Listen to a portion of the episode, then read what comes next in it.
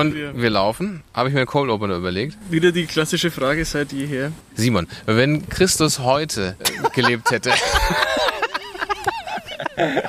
hätte man dann statt Kreuz einen elektrischen Stuhl. Warum? Weil der ja wahrscheinlich hingerichtet worden wäre auf einem elektrischen Stuhl. Ich weiß nicht, gibt es äh, in Israel die Todesstrafe mit elektrischem Stuhl? Ja, der wäre wahrscheinlich irgendwie in Kansas oder sowas in den USA, würde da rum, rumpredigen. Weil früher Jerusalem Mittelpunkt der Erde war, heutzutage ist es natürlich die USA. Ach so, dann hätten wir wahrscheinlich alle kleine elektrische Stühle drum hängen statt. Ja, so. oh nein, ist das schon wieder schlimm. Zwei Stimmen für ein Halleluja. In diesem Sinne, hallo und herzlich willkommen zu einer weiteren, einer neuen, der 22. Folge eures liebsten Verkündigungspodcastes. Zwei Stimmen für ein Halleluja heißt er. Und wir sind tatsächlich mal wieder an dieser Stelle, dass wir gemeinsam aufnehmen, Simon. Wir sitzen uns Gegenüber. Nee, nicht nebeneinander. Nebeneinander sitzen wir sogar, ne? weil sonst reicht das Mikrofon nicht. Also ich hoffe auch, dass es soundmäßig funktioniert. Denn es ist tatsächlich mal wieder so, für diejenigen, die am 4. Juli die letzte Folge gehört haben und gedacht haben, Mensch, so in zwei Wochen kommt bestimmt wieder die neue und die dann gedacht haben, was, was ist los? Die haben uns ja Dutzende Mails geschrieben. Absolut, da war meine Güte, wo seid ihr denn? Wir haben kein Sommerpäuschen gemacht, wir haben einfach gedacht, wir, wir, vielleicht fahren wir so peu à peu mal wieder hoch auf den alten Tonus, nämlich, dass wir einmal im Monat eine richtig gute Folge aufnehmen und nicht alle zwei Wochen eine, die so geht, so ist. Ja. Wer sind wir eigentlich?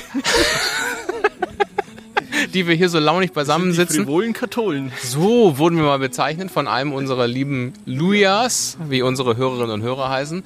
Bei mir sitzt Simon Riel. Hallo.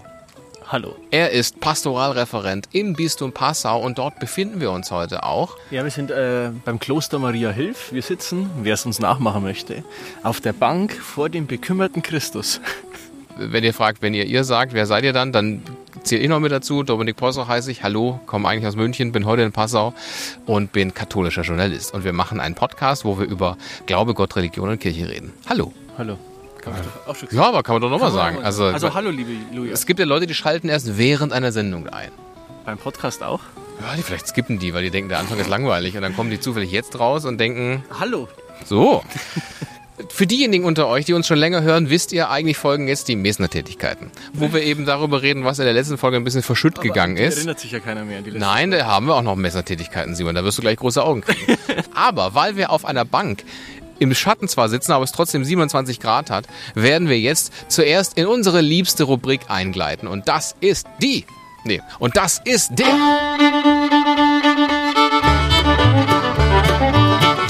Schluck zum Sonntag. So, hallo und herzlich willkommen. Hier sind wir jetzt eben in unserer liebsten Rubrik. Simon, öffne bitte die Gemäße. Ja.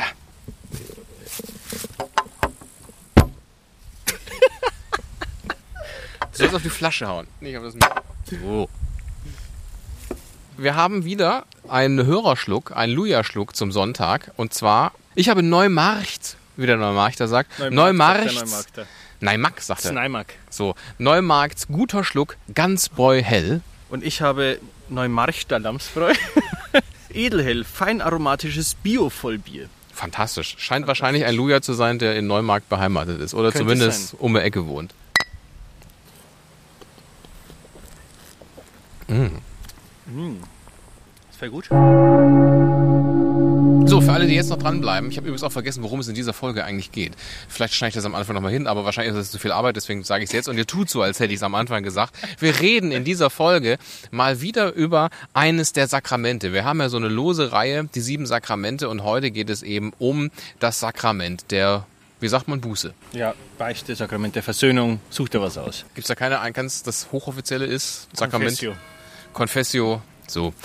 Darum, darum geht es heute. Aber bevor es darum geht, während hier die Kirchenglocken läuten, schauen wir auf die vergangene Folge. Und da haben wir ja darüber geredet, warum gehen wir eigentlich sonntags in die Kirche? Was, was haben wir eigentlich davon? Versuchte so ein bisschen konkret zu machen. Und lustigerweise, als ich einmal an den vergangenen Sonntagen in der Kirche war, habe ich so das Gotteslob mal so ein bisschen durchgeblättert, weil er die Predigt vom Pfarrer war, irgendwie so geht so.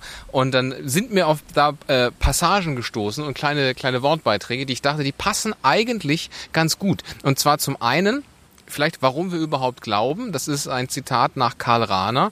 Glauben heißt, die Unbegreiflichkeit Gottes ein Leben lang aushalten. Mhm. Und das andere aus dem Gotteslob, wo ich dachte, das passt eigentlich auch ganz gut, warum wir eigentlich sonntags in die Kirche gehen. Gotteslob 476. Leben in der Kirche. Menschen, die Jesus nachfolgen, sind nicht allein. Wie Gott Israel als Bundesvolk erwählt, so sammelt er die Kirche aus allen Völkern und Nationen. Sie verbindet Menschen mit Gott. So werden sie zu einer Weggemeinschaft von Schwestern und Brüdern. In der Gemeinschaft der Kirche wird das Evangelium verkündet, der Glaube gelebt, Gottes Wirken gefeiert. Als Volk Gottes bezeugt die Kirche damit das Geheimnis der Gegenwart Gottes in der Welt. Bis zur Wiederkunft des Herrn geht in der Kirche nicht nur die Saat des Evangeliums auf, sondern wächst auch das Unkraut der Sünde. Zur Kirche gehören sündige Menschen, die schon vom Heil Christi erfasst, aber noch auf dem Weg zur Heiligkeit sind. Die Heilige Schrift spricht von der Kirche in vielen Bildern. Eines davon ist das Bild vom Leib mit den vielen Gliedern, dessen Haupt Christus ist. Jedes Glied hat durch die Taufe Teil am Dienst und an der Sendung der Kirche. Ihre Einheit soll ein lebendiges Abbild der Einheit von Vater, Sohn und Heiligem Geist sein. Deshalb muss die Kirche um die Gabe der Einheit beten und Spaltungen zu überwinden suchen. In den ökumenischen Bemühungen strebt sie die volle Einheit aller Christen an, um so glaubwürdiger Zeugnis von der Liebe Gottes zu geben. Schön. Stark. Ja, ihr seht, ihr müsst gar nicht unseren Podcast hören. Einfach im Gotteslob blättern. Reicht schon vollkommen aus. Es wird auch schon ausreichen, wenn die Leute die Bibel mal lesen würden. Richtig, oder in Gottesdienst gehen. Oder das, weil da wird ja alles ausgelegt. Wir sind ja eigentlich, wir versuchen ja nur irgendwie so einen cool, cooleren Gottesdienst zu ersetzen. Nee, So einen cooleren Wortgottesdienst zu ersetzen. so. Jetzt aber, das war ja nur so ein bisschen Vorgeplänkel, weil jetzt kommt es zu den ganz knallharten. Mesner Tätigkeiten. Ich kann noch mal nachliefern, da hattest du mich ein bisschen hops genommen, sage ich mal, als ich gesagt habe, Konstantin der Große hat den Sonntag erfunden am 7. März. Wie hat er jetzt doch nicht? Doch, aber um es ganz genau zu fassen, am 7. März 321 hat Konstantin der Große den Sonntag zum Feiertag erklärt. Du hast ja dann gesagt, ja wie, der hat den Sonntag erfunden, hatte vorher die Woche nur sechs Tage. Ja, nie um einen guten Gag verlegen, würde ich sagen. Haben wir das jetzt nachgereicht, aber jetzt musst du nachreichen, denn wieso hast du mir das nicht vorher gesagt? es gab die Stellen aus der Apostelgeschichte, Schon wieder. bei denen du nicht so firm warst. Ja, Insofern, welche sag- Stellen aus der Apostelgeschichte waren das jetzt genau? Für den oder diejenigen, die das noch nicht ganz so genau wissen, schaut mal die Shownotes der letzten Folge an. Da ist nur eine Stelle angegeben, nämlich Johannes 16, weil ich geschrieben hatte, der Rest ist aus der Apostelgeschichte und da bist du nicht so firm. Deswegen wusstest du das nicht. Das reichen wir aber nach. Ist das deine Achillesferse? Dann würde ich nämlich beantragen, dass, so wie wir gesagt haben, Theodizee-Frage, lame, nennen wir nicht mehr so, ist bei uns das Lex Luthor-Paradoxon, dass wir sagen, Achillesferse gibt es nicht mehr, das ist für dich die Apostelferse. Ja, dann belassen wir es. mich doch nicht so, weißt du? Ich mach ich doch gar nicht. Was heute doch- wieder kommt, das, wo ich dich so kalt vorgeführt habe mit dem vierten Lateran, das kommt halt auch wieder. Viertes Laterankonzil. Schauen wir mal, ob du dann so gut dastehst, Ja, mein das Freund. weiß ich alles. Dann steigen wir jetzt ein. Und was hat denn das vierte Laterankonzil mit unserem, äh, mit unserem Thema heute zu tun, Dominik? Da ist, da kommt jetzt der oh, Jingle. Die sieben Sakramente. Hier sind wir bei den sieben Sakramenten und es geht, nachdem wir schon in Folge 5 Sakrament, was ist denn das, so eine allgemeine Hin Hinführung zum Sakrament gemacht haben. Gerne nochmal nachhören, wenn ihr generell fragt, was sind nochmal genau Sakramente. Wir hatten schon die Taufe in Folge 8, vom Regen in die Taufe, Folge 11, die glorreichen sieben, da ging es um die Firmung und in Folge 16, Marmor, Stein und Leib Christi Bericht, haben wir über das Sakrament der Eucharistie gesprochen. Und jetzt geht es eben um das Sakrament Der Buße. Ja, wie nähern wir uns dem? Mit mittels des dogmatischen Dreischritts, des alten liebgewordenen dogmatischen Dreischritts, dass wir, Wir erstmal so auf die biblische Grundierung schauen und sagen, Irgendwie, wir können auch erstmal, was ist überhaupt die Beichte? Für was braucht man das? Erstmal Problemstellung erkennen und dann Lösungsansatz formulieren. sehr gut, machen wir doch das. Also, warum haben wir überhaupt sowas wie die Beichte? Kann man ja auch schon mal die Leute mit an die Hand nehmen. Wir kommen gerade beide von exakt dieser Beichte. Genau. In Vorbereitung auf diese Folge waren wir vor, ich sag mal zehn Minuten oder was, waren wir beichten. Getrennt voneinander. Getrennt voneinander natürlich. Doppelbeichte ist noch nicht möglich. Vielleicht dann mit dem dritten Vatikanischen Konzil. Aber jetzt erstmal die Einzelbeichte jeweils vollführt. Und das haben wir eigentlich noch nie gemacht in Vorbereitung auf irgendeine Folge, dass wir sozusagen konkret das Sakrament erfahren haben, über das wir reden. Also wir hätten uns auch schlecht nochmal taufen lassen können. Aber wir waren bestimmt vor der Eucharistiefolge. Mit Sicherheit irgendwann mal in der Eucharistie, das stimmt. Aber ich sag mal, so unmittelbar, wie wir jetzt Richtig. noch unter dem Eindruck äh, der, des Sakraments der Versöhnung Gnade stehen, stehen. im Zustand der Gnade ja auch höchstwahrscheinlich beide jetzt sind, Ja. hatten wir noch nie. Also das bedeutet, in diesem Fall hast du einen Termin ausgemacht, aber im Normalfall geht man in eine Kirche, da gibt es irgendwelche Zeiten, wo dran steht Beichte von 9.30 Uhr bis 11 und dann geht man dahin und dann kommt ein Pfarrer, dann kommt ein Priester und dann geht man mit dem mit und ist in einem Raum, manchmal ist man auch in einem Beichtstuhl, während Corona jetzt eher seltener, so waren wir in einem, in einem äh, Zimmer mit offenem Fenster und dann kniet man dann vor so Milchglasscheiben und sieht sich nicht und dann sagt man dem Priester, was nicht so geil war, dann sagt er, wie er das findet, gibt einem auf, was man machen muss und dann geht man wieder raus. Ja, du hast das Wichtigste vergessen. Die Lossprechung. Die Lossprechung. Er sagt, Christus spricht dich los von deinen Sünden, wenn man es denn ernsthaft bereut. So, das mal so, wir, wir werden das jetzt noch gleich ausziselieren, aber vielleicht so einfach mal das. Aus was? Ausziselieren. Genau. Habe ich auch noch nie gehört. Ja, manchmal kann man einfach Worte droppen. Wir werden jetzt nochmal genauer drauf eingehen, aber das ist ungefähr das, was wir meinen, wenn wir von Beichte sprechen. Also, warum brauchen wir das überhaupt? Warum haben wir das jetzt heute zum Beispiel gemacht, Simon? Liebe Lukas, es wird bald eine Folge über die Schöpfung geben und in der wird dann das, die nächsten beiden Sätze, die ich in diesem Podcast sage, werden dann dort podcastfüllend sein, erklären. Aber wir müssen jetzt einfach mal festhalten, der Mensch hat sich durch seine eigene Sünde von Gott getrennt und ist so aus dem Paradies aus geflogen und wir sind jetzt nicht mehr absolut nah bei Gott, sondern also hier so in der absoluten Gott im Paradies so, sondern jetzt eben nicht mehr im Paradies. Wir sind nicht mehr bei Gott, wir haben uns selbst von Gott getrennt, sind so zu Sündern geworden, könnte man sagen. Als Sünde gliedert sich grundsätzlich, oder wenn man sündigt, gliedert sich das mal in die Schuld der Sünde, fangen wir mal so an, und in die Strafe. Das ist, wie wir es heute auch kennen, im, bei uns in der Juristerei. Juristen dürfen sich gerne melden, wenn es anders ist. Wenn du vor Gericht kommst, dann bekommst du eine Strafe am Schluss, wenn du schuldig bist. Aber die Schuld selbst ist dir deswegen mit der Strafe ja nicht erlassen sondern du bekommst eine Strafe. Die Schuld selbst ist dir dadurch nicht erlassen. Die kann dir zum Beispiel, keine Ahnung, wenn du jemanden umbringst, kann dir die Frau von dem sagen, ich verzeih dir. Oder wenn du jemanden ähm, den Fuß, äh, jemanden den Fuß schießt, sodass der im Rollstuhl ist und dann sagt er zu dir, ich verzeih dir, dann ist dir die Schuld erlassen, aber deswegen musst du trotzdem noch ins Gefängnis zum Beispiel. Also es gibt einen Unterschied zwischen Schuld und Strafe, das will ich damit nur sagen. Also wir werden, die Beichte ist quasi für die Schuld zuständig. Also die nimmt einem die Schuld weg. Die Strafe, das ist das, was wir unter Ablass kennen, was Luther mal kritisiert hat, aber nicht den Ablass direkt, sondern mehr den Handel damit. Das ist vielleicht das bekannteste mit Ablass. Über Ablass können wir auch irgendwann mal sprechen, dass man eben die Sündenstrafen, die zeitlichen Sündenstrafen erlassen bekommt, teilweise oder Aber ganz. nicht die Schuld. Nicht die Schuld. Okay. Es geht im Prinzip um die Verkürzung des Fegefeuers. So könnte man es ganz platt sagen. Das macht der Ablass. Aber die Beichte, da geht es nur um die Sündenschuld. Was ist die ähm, Sünde? Das ist im Prinzip ein Verstoß gegen die Gebote oder die Liebe Gottes.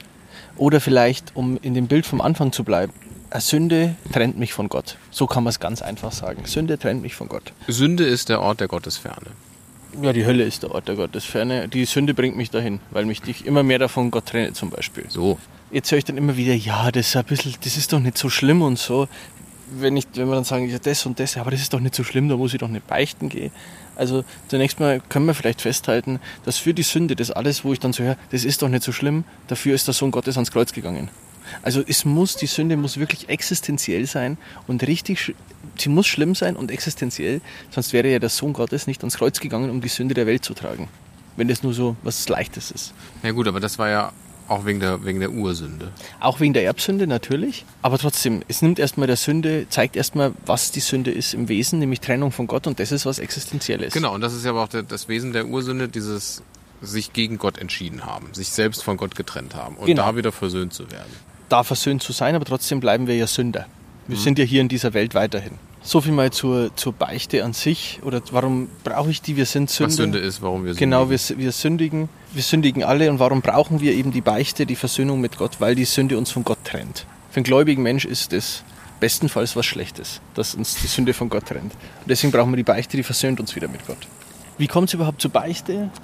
Das müsstest jetzt eigentlich du mich fragen, sonst habe ich wieder so einen langen Monolog. Ich habe ja schon immer mal wieder eingehakt. Das heißt aber, äh, Beichte, da- jetzt kommen wir zur biblischen Grundierung.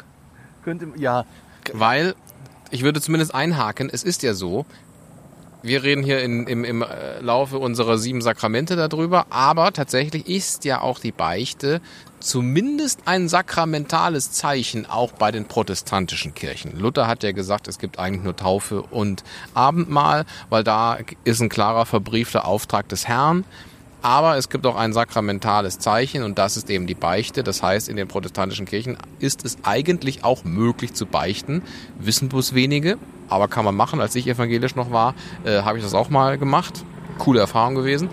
Das bedeutet, auch da müsste es eigentlich einen klaren Auftrag in der Bibel vom Herrn geben, weil sonst hätte Luther ja gesagt, ja, was da hinterher drin steht, in irgendwelchen Briefen oder was irgendwelche Apostel gemacht haben, das ist, interessiert mich ein Scheiß, das machen wir nicht. Das heißt, wo, ist, wo sind da die biblischen Stellen? Warum kann man Sünde vergeben? Warum kann ein Mensch eine Sünde vergeben? Kein Mensch kann eine Sünde vergeben. Ja, aber ich war doch beim Priester, der hat mir doch die Sünde vergeben. Markus Evangelium Kapitel 2. Das weiß ich zu. Zu 80 Prozent. Das weiß ich zu 80 Prozent. Ist es Markus 2 oder ist es Markus 12? Ich glaube, es ist Markus 2. Wir werden es in den Mesner-Tätigkeiten nächstes Mal vielleicht nachreichen, weil mich der Dominik vorher daran erinnert, dass ich das raussuche. Also zunächst mal das, was der Dominik gesagt hat, dass Luther gesagt, es gibt ja nur zwei klare Aufträge, wie Taufe und Abendmahl. Das sieht Luther, Luther so, ganz ausdrücklich. Das sehen natürlich wir Katholiken und die Mehrheit der Christen, weil die Orthodoxen sehen das auch nicht so, anders. Das sehen die Protestanten so. Lasst euch nicht verwirren, liebe Katholiken. Die, die, Mehrheit, der, die Mehrheit der Christen sieht es so.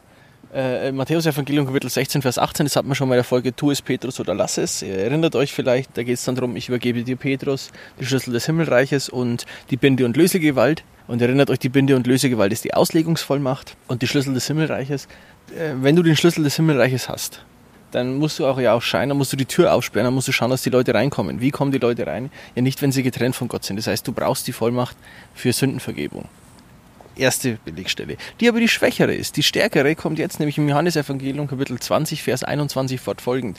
Und das ist eigentlich die stärkste Belegstelle.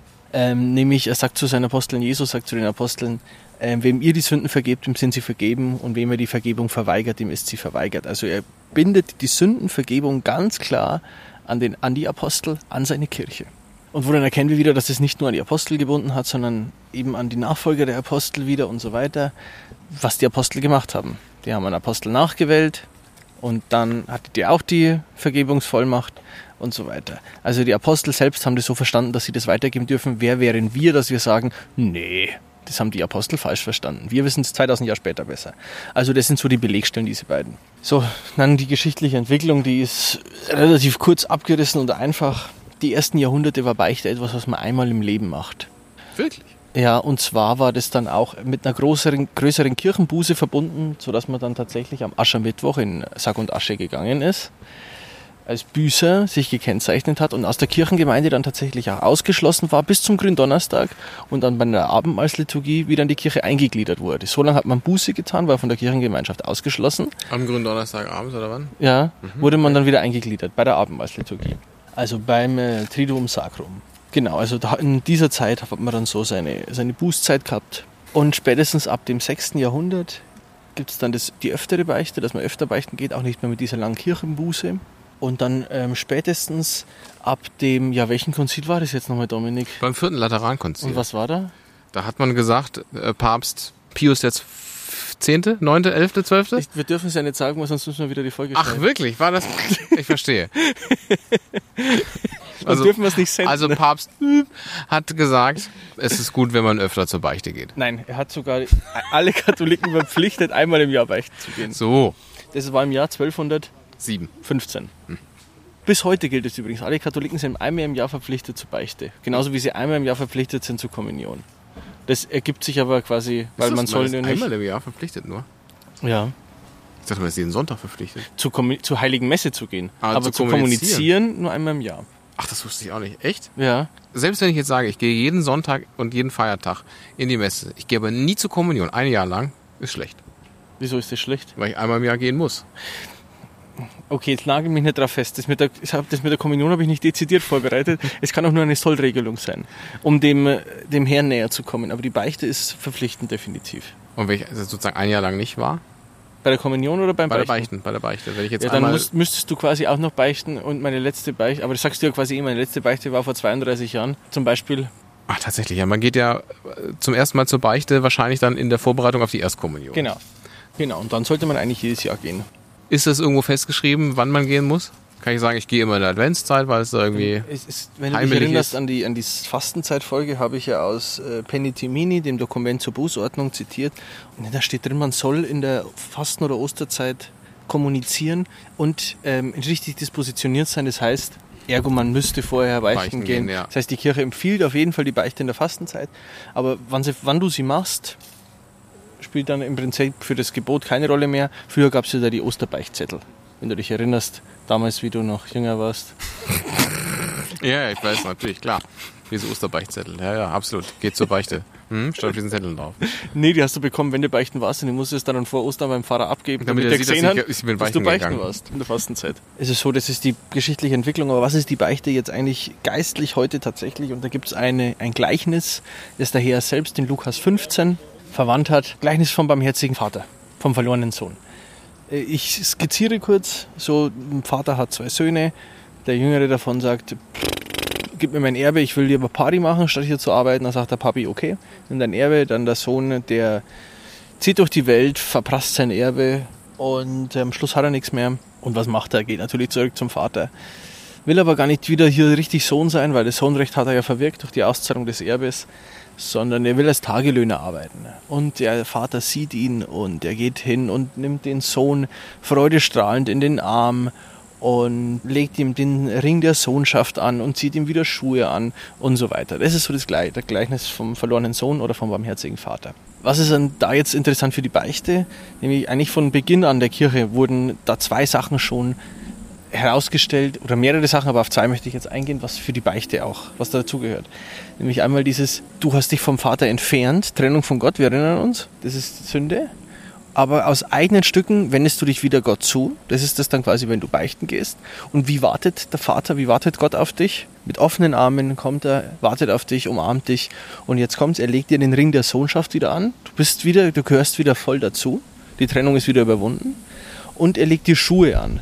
Und diese Schuhe wurden eben schon von Beginn an so verstanden, wenn du beichten gehst, dann du nicht, bist du nicht nur wieder eingegliedert bei Gott, sondern du hast auch wieder Abwehrkräfte.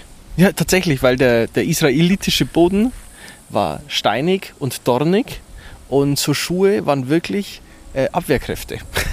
Und dann hat man ihm gesagt, die Beichte versetzt sich nicht nur in den Gnadenstand zurück, ja, wie der Dominik zu Beginn gesagt, wir sind im Gnadenstand, sondern vielleicht auch Abwehrkräfte, um wieder dem Bösen besser dagegenhalten zu können. Das, denke ich, beschreibt es am besten, dieses Gleichnis, was eigentlich die Beichte tatsächlich geistig, geistlich auch bringt. Gut, und jetzt mal ganz konkret, warum gehe ich beichten? Ehrlicherweise, ich weiß nicht, wie es dir gerade ging, aber mir ging es jetzt einfach direkt im Moment der Lossprechung und jetzt danach besser. Natürlich.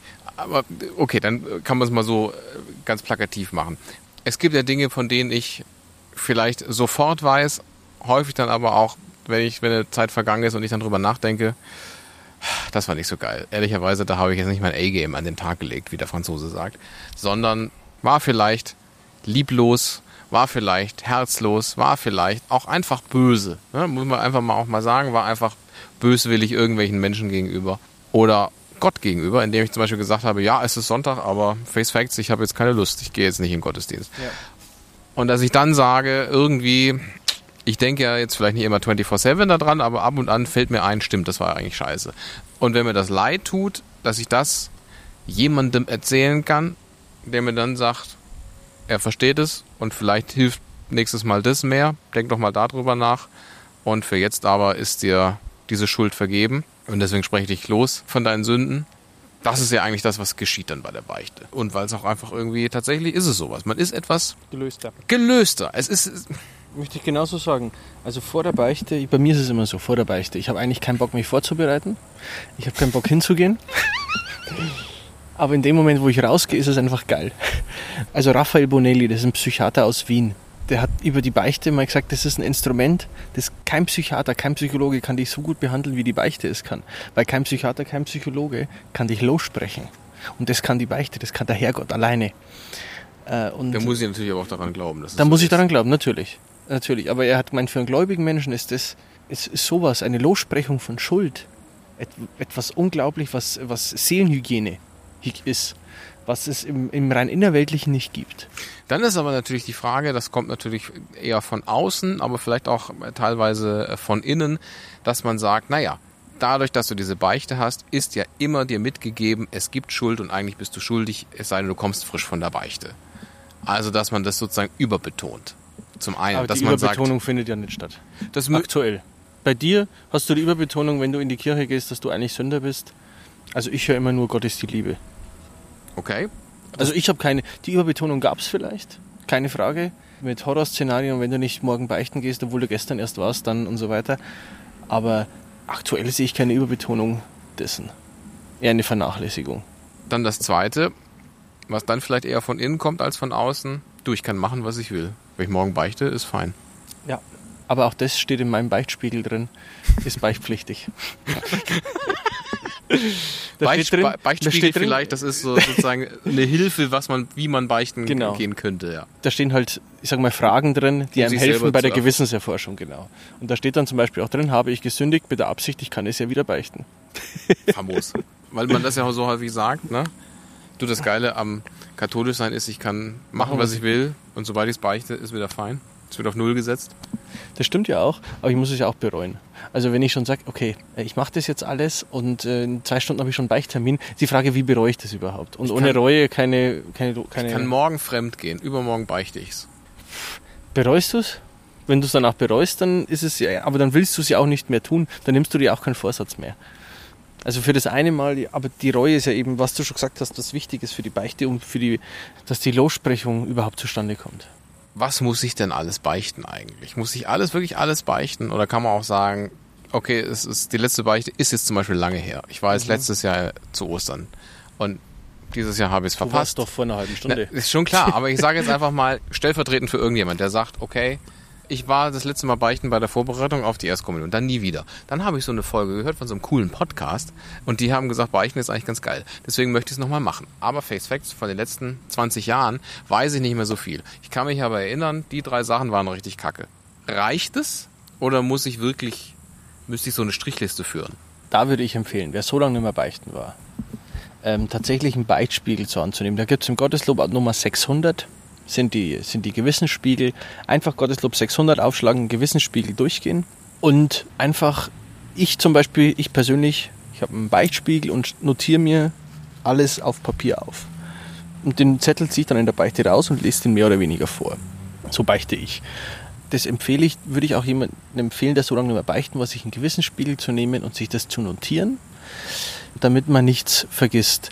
Denn nur wenn man es vergisst unabsichtlich, heißt nicht, dass das nicht in der Lossprechung eingeschlossen ist. Aber vielleicht ist es etwas, wo der Priester etwas hört, was für den Zuspruch ganz gut ist. Das heißt, je vollständiger du beichst, desto besser kann auch der Zuspruch sein, den dir der Priester gibt. Aber gerade zum Beispiel, ich war erstaunt, der Priester hat wirklich, also er hat sich alles gemerkt und ich war lang drin.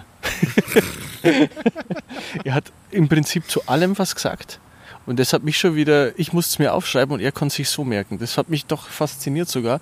Aber das fand ich dann wieder gut, einen sehr guten Zuspruch, weil er zu allem was sagen könnte und auch Sachen verknüpfen könnte, die konnte, die ich nicht erkannt habe, dass die vielleicht verknüpft sind. Von daher fand ich das sehr gut. Äh, Von daher, je gründlicher du beichtest, desto besser der Zuspruch. Es ist cool, weil wir waren ja beim selben Priester. Ich beichte so, ich habe so Top 5, Die- die immer dann so, die ich dann so abarbeite. Nein, nicht die immer kommen, die ich dann so sozusagen abarbeite. Sage Top 1, Top 2, Top 3. Und er hat auch dann wirklich nur zu Top 1 was gesagt. Weil er gesagt hat, das ist, Guck merkt, an. merkt er, ist mein größtes Problem. Liegt vielleicht daran, dass er sagt, es war, es, sozusagen, es war nicht so vollständig, dass er deswegen nicht zu allem hat was sagen können. Oder dass er sagt, ich bin so ein Typ, der so beichtet und deswegen auch so denkt und deswegen auch den, den Zuspruch Anders eher braucht. auch anders brauche. Genau. Aber ihr seht, eine, eine gute Beichte gibt einen guten Zuspruch. Absolut, das war, also das war wirklich gut. Was war, die- was war die Frage jetzt nochmal? Wie mache ich das denn? Wie, wie beichte Genau, ich denn wenn ich schon lange wenn ich mehr war. sage, muss ich wirklich jede einzelne Verfehlung auftragen oder sage ich, Was dir ich habe hab richtig Scheiße gebaut. Sorry, tut mir leid. Was, was kann ich machen? Also beides ist gut. Wenn du, wenn du jetzt den dringenden Wunsch hast zu beichten, weil dir eine Sache leid tut, dann geh rein und beichte diese eine Sache. Und wenn du dich gut vorbereiten willst, dann ist es auch gut und ist es vielleicht sogar besser. Aber wenn du jetzt konkret eine Sache beichten willst, dann beichte die. Wie mache ich das dann konkret? Ich gehe rein und sage Hallo. Wohin? In, In Beichtstuhl. Ja. ja erstmal also, Gibt es da sozusagen, gibt es, Es tatsächliche gibt- Formalia, wo ich sage, das wäre, wäre gut, wenn es das ist? Oder so wie man ja sagt, ne, ich meine, so eine Messe fängt mit dem Kreuzzeichen an, dass man sagt, macht man Also, das auch? ja, oder ja, sagt man. Mhm. Hallo und folgendes könnte ich erzählen? Oder also sozusagen ein kleines, ein praktisches Ja. How to beichten. Okay, also die Beichte beginnt zu Hause mit der Vorbereitung. Egal, ob du es wie ich machst und das aufschreibst oder ob du es davor überlegst, wie der Dominik, aber du musst es dir immer, die Beichte beginnt zu Hause mit der Vorüberlegung. Und dann geht es darum, bereue ich das überhaupt? Reue erwecken. Wenn du was nicht bereust, wird schwer mit der Lossprechung. Du kannst aber das im Priester auch sagen, dass du dich da noch schwer tust in der, im Reuen oder um Reue beten. Den Heiligen Geist bitten, dass er dir hilft, bei der Reue das wirklich zu bereuen. Wenn du soweit bist, du hast dir Gedanken gemacht, weißt, was du sagen willst, weißt, was, weißt, was dir leid tut, was du beichten willst, dann gehst du eben hin in den Beichtstuhl oder ins Beichtzimmer. Dort wird der Priester meistens zu Beginn das Kreuzzeichen mit dir machen. Oder heute hat er es gar nicht mit mir gemacht. Er hat es selber gemacht und hat kein Wort dazu gesagt, war die auch. Genau. Ich war, etwas, ich war etwas irritiert. Auf jeden Fall zu Beginn ist immer ein Kreuzzeichen. Dann geht's los, da gibt's dann so Formeln, zum Beispiel zu Beginn, in Demut und Reue bekenne ich meine Sünden und dann zählst du einfach auf. Und dann zum Schluss, diese und alle meine Sünden tun mir von Herzen leid. Zum Beispiel. Kann man sagen, dann weiß der Priester, du bist fertig. Dann gibt's einen Zuspruch. Man könnte aber theoretisch auch sagen, so, ich bin fertig. Genau. So, bin fer- genau. Ich Also sage nur, es gibt, es gibt Es gibt verschiedene Sachen, aber dieses, man muss da irgendwie eine gewisse Form Nee, einhalten. Und deswegen hat man vielleicht Angst, das zu machen, weil man sagt, ich weiß gar nicht, wie das geht. Höchstwahrscheinlich kannst du auch reingehen und sagen, keine Ahnung, wie mache ich das? Und Genau. dann würde er dir sagen, folgendes. So ist es. Genau so ist es. Ich sage nur, wenn du, wenn du wie ein Profi aussehen willst, wenn du den Priester in der Beichte täuschen willst, oder dass, dass der denkt, du gehst, richtig gut. Das ist ein richtig guter Vorsatz. Genau. so. Damit der Priester bei der Beichte mit der Zunge schnalzt, Und kannst es Mensch, du, geil. So, richtig, so geil hat noch nie jemand gebeichtet hier. Genau. Und damit er hinterher dann zu seinen anderen Brüdern im, im priestlichen Dienst mitgeht und sagt, Leute, heute habe ich eine Beichte gehabt, also die hat mir die Schuhe ausgezogen. Okay, genau so geht's. Also ihr könnt sagen, im Prinzip anfangen und aufhören, wie ihr wollt und zwischendurch auch sagen, was wahr ist am besten. Auf jeden Fall, nach dem Zuspruch kommt immer die Lossprechung oder in der Regel kommt die Lossprechung. Ihr hört, ihr wisst ja von Johannes 20, 21 fortfolgend. Ihr könnt, die Lossprechung kann auch verweigert werden. Wenn ich zum Beispiel in die Beichte gehe und sage, ich habe jemanden umgebracht. Dann, äh, wenn du das bereust, vergeben. Okay. Ich weiß noch aus einem Beispiel von meinem Pfarrer damals, seligen Gedenkens Pfarrer äh, Josef Strasser, mittlerweile verstorben, hat mich zur Erstkommunion vorbereitet. Der hat gesagt, wenn zu ihm ein Bankräuber kommen würde und sagen würde, er hat gebeichtet, dann darf er ja nichts sagen. Äh, ein Bankräuber, der die Bank überfallen hat. So, Beichtgeheimnis. Beichtgeheimnis. Er darf nichts sagen, Beichtgeheimnis. Aber was er machen kann, ist, ähm, er kann ihm als Buße aufgeben, du gibst das Geld zurück. Und wenn der, wenn der aber sagt, traue ich mich nicht oder was, dann würde er als Pfarrer sagen, okay, dann gibst du es mir und ich bringe für dich das Geld zurück. Aber der Pfarrer könnte dir nicht einfach verraten, so als Beichtgeheimnis, aber er kann es auch nicht einfach so durchgehen lassen und sagen, ah, du hast die Bank ausgegrabt, okay, ego te absolvo, also ich spreche dich los von deinen Sünden und behalte das Geld. Nee, so geht's ja dann auch nicht. Pfarrer Strasser hat damals gesagt, er würde dann zur Not ähm, als Buße aufgeben, er muss dem Pfarrer das Geld bringen und der Pfarrer bringt es zurück. Das heißt, er könnte auch sagen, du hast ermordet, ich gebe dir jetzt Buße, stell dich. Zum Beispiel, genau. Aber er dürfte es nicht, Er dürfte es nicht erzählen eigentlich. Dürfte es nicht er dürfte erzählen. nicht erzählen, bei mir hat dann eine gebeichtet, der hat jemanden umgebracht, ich Nee. gehe zur Polizei und sage das, Nee. weil das ist das Beichtgeheimnis. genau. Es Wie- gibt auch einen Film, Am Sonntag bist du tot, kennst du den? In Der Irland, Titel sagt mir was, ja. In Irland spielt es, bei einem Priester wird gebeichtet, äh, ich bringe dich am Sonntag um. Und der Priester darf natürlich nichts unternehmen, was seinem eigenen Leben äh, schützen würde, denn dann würde er Wissen, das er aus der Beichte hat, benutzen für irgendwas und das darf er nicht. Das ist so Beichtgeheimnis. Fällt es dir schwerer oder leichter, wenn du bei jemandem beichtest, den du kennst oder der dich kennt vor allem? Mit oder 19 darf das keine Rolle doch, spielen? Also im besten Fall spielt es keine Rolle, aber mit 19, du weißt ja, wir haben uns in der Folge erzählt, wie wir zum Glauben richtig kamen. Danach bin ich das erste Mal, glaube ich, dann mit 19 richtig bewusst zum Beichten gegangen. Und das habe ich bei einem Priester gemacht, den ich sehr gut kannte, der mich da auch begleitet hat auf dem Weg. Der kannte mich natürlich, ich kannte den. Da tat, tat mir das sehr gut, weil der konnte natürlich einen ganz anderen Zuspruch geben wie ein Priester, der mich gar nicht kennt. Aber grundsätzlich gehe ich, würde ich mittlerweile bei jedem Priester beichten gehen, weil mir es jetzt um die Lossprechung ankommt. Ja, aber ich verstehe natürlich auch, dass man sagt, er kennt mich. Also, der sieht Ja. mich jetzt mit anderen Augen, wenn ich dem sage, dass ich eigentlich richtig Scheiße gebaut habe. Aber ehrlicherweise, der Stefan habe ich seitdem nicht anders gesehen. Alle, die es nicht wissen, ich rede vom Pfarrer Stefan Wengen aus der Hofkirche Neumarkt. Grüße geht raus. Grüße geht raus an So. Stefan Wengen. Simon, dann- ich habe noch, noch eine letzte Frage auf dem Zettel und dann sind wir auch schon. Nach der Beichte fehlt noch eins. Ja, bitte. Nach der Beichte gehst du raus und bekommst vom Priester eine Buße auferlegt. So. Das war im heutigen Fall ein Gebet. Das kann aber mehr sein, zum Beispiel einen Geldkoffer zurückzubringen, wenn du die Bank ausgeraubt hast. Was auch immer. Buße heißt Wiedergutmachung, nichts anderes. Das muss man machen, erst dann ist die Beichte gültig. Das heißt, wenn ich Nee, die die Buße Lossprechung vergesse, ist, Lossprechung ist gültig mit der Lossprechung. Da ist nicht die, die Buße gehört nicht konstitutiv zum Zustandekommen des Sakraments dazu, aber sie gehört äh, insgesamt zum ganzen Ritus mit dazu. In meinem Beichtspiegel, du brauchst einen guten Beichtspiegel, das merke ich schon. In meinem Beichtspiegel steht nämlich drin, habe ich die Buße das letzten Mal auch getan. Ah ja, stimmt. Sonst müsstest du das wieder beichten. Kann denn alles vergeben werden, was ich so beichte? Führst du mich jetzt aufs Glatteis? Vielleicht. Grundsätzlich kann alles vergeben werden. In der Schrift heißt es nur, die Sünde wider den Heiligen Geist kann nicht Exakt. vergeben werden. Dankeschön. Genau da wollte ich nämlich drauf raus, weil das hatte ich in der Vorbereitung gefunden. Matthäus Kapitel 12, Verse 31, 32.